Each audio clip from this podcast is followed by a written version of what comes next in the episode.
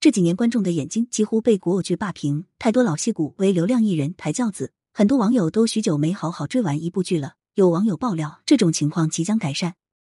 该网友声称，八月三十日，广电总局开了会，关于流量明星拍摄电视剧以及军旅剧、古装剧的拍摄，都给出了明确的规范，畸形审美所包含的具体内容也在其中。首先是流量艺人，看网友爆料的内容，流量艺人拍剧的限制主要有三条：一是唱跳综艺偶像不能担任男主和女主；二是所有流量明星不能演重大题材的影视剧；三是现实主义题材的剧不能把人民群众拍成精英阶层的陪衬。他的这个限制很值得琢磨。目前没有看到正式官方文件的信息，仅看网友爆料的，其中的流量艺人很难定义。广义上来说，流量艺人的定义就是靠粉丝吃饭的艺人。但现在有演技的艺人，粉丝也有特别多的，这其中很难衡量。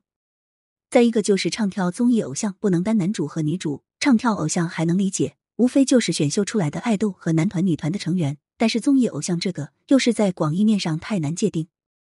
某种程度来说。沈腾、贾玲这种都算作综艺偶像，孙红雷、黄磊都单过综艺收视率，但他们也都有拿得出手的影视作品。关于军旅剧的拍摄限制，有些老话常谈的意味了。批判了下现在的军旅剧，说题材脱离实际。之前因为裤子里藏地雷、手撕敌人太离谱，应该都说过这个事情。还有就是讲目前军旅剧演员偶像化、剧情套路、人物脸谱化。总而言之，就是看开头知道结尾，主角只有帅，剧中没有体现人格魅力。这个问题倒是值得深思。明令禁止披军旅皮谈恋爱，创作方法有偏差，过度偶像化的不给国审。披军旅皮谈恋爱这股风，应该是从韩剧《太阳的后裔》开始刮的。在《太阳的后裔》之后，国内涌现出不少各种主角制服设定的剧，但是论影响力，没有一部比得上《太阳的后裔》，给人一种想拿正经山楂熬糖葫芦，山楂是正经山楂，但糖霜一股怪味的感觉。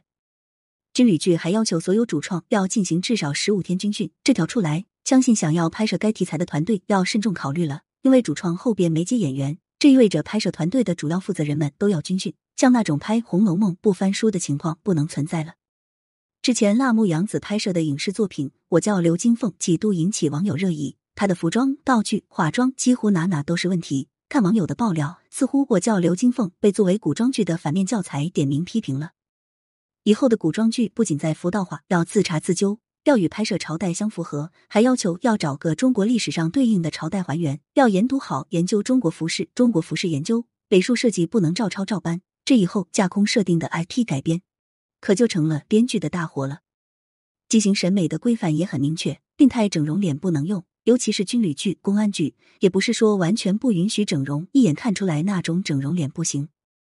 阳腿审美，单人过度化妆也算在畸形审美中。阳腿审美不知道限制到什么程度。如果从不让白又瘦到直接钢铁侠，可能得给观众一点接受时间。影响比较大的是单改直接训了。二零二一年里的那五十多部单改剧项目全都播出无望，某人撕的日历直接改黄历了。总体来说，网友爆料的要是真的，大家告别千篇一律的流水剧，概率就大很多了。真正的爆款剧真的太少了，一年也就那么两三部。希望通过这次会议。观众能看到更多优秀的影视作品。